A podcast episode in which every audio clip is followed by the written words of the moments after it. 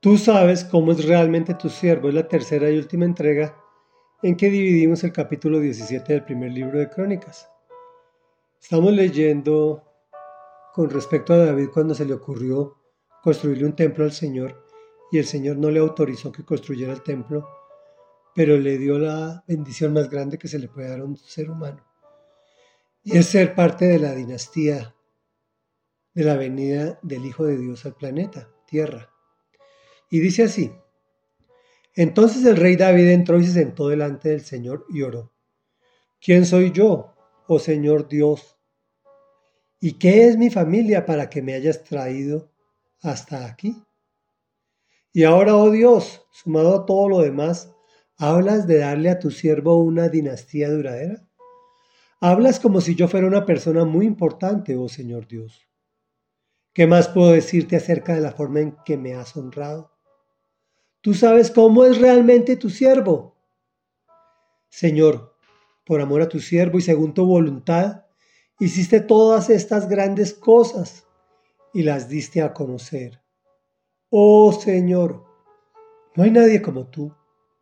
Nunca hemos oído de otro Dios como tú. ¿Qué otra nación sobre la tierra es como tu pueblo Israel? ¿Qué otra nación, oh Dios, has redimido de la esclavitud para que sea tu pueblo? Te hiciste un gran nombre cuando redimiste a tu pueblo de Egipto. Realizaste imponentes milagros y expulsaste a las naciones que le impidieron el paso. Elegiste a Israel para ser tu pueblo para siempre y, tú, oh Señor, llegaste a ser su Dios. Ahora, oh Señor, yo soy tu siervo. Haz lo que prometiste respecto a mí y a mi familia. Que sea una promesa que dure para siempre que tu nombre sea afirmado y honrado para siempre, de modo que todos digan, el Señor de los ejércitos celestiales, el Dios de Israel, es Dios de Israel. Que la casa de tu siervo David permanezca delante de ti para siempre. Oh Dios mío, me he atrevido a elevarte mi oración porque has revelado a tu siervo que construirás una casa para él una dinastía de reyes, pues tú eres Dios, oh Señor, y le has prometido estas cosas buenas a tu siervo.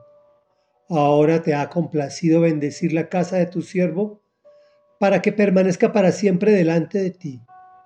Pues cuando tú concedes una bendición, oh Señor, es una bendición eterna. Reflexión. El rey David la tenía clara. En sus oraciones declaraba cómo lo debemos hacer nosotros también.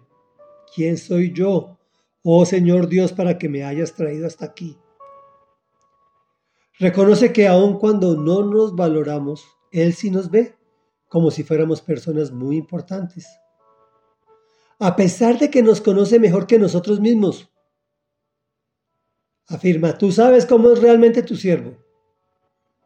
Ahora la pregunta del millón. ¿Somos realmente sus siervos? Y termina David con un salmo de adoración. Oh Señor, no hay nadie como tú. Nunca hemos oído de otro Dios como tú. ¿Reconocemos que el Señor nos ha redimido de la esclavitud del pecado?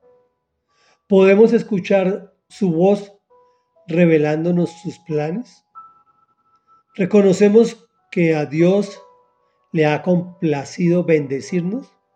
Específicamente, ¿reconoces que a Dios le ha complacido bendecir tu casa para que permanezca para siempre? ¿Reconoces que sus bendiciones son eternas? Oremos.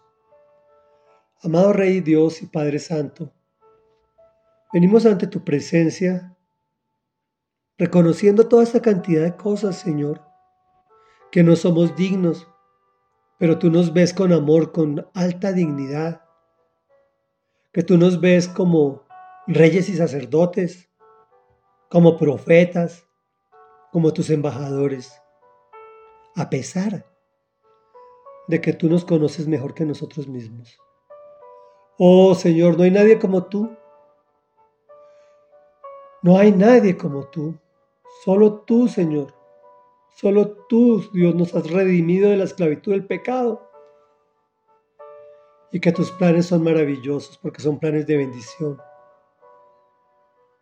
Y te complace bendecirnos para que tu bendición permanezca para siempre, pues reconocemos que tus bendiciones son eternas. Y es en el nombre de Jesús, quien, tu Hijo amado, a quien enviaste a redimirme, de una vez y para siempre, que hemos orado. Amén y amén.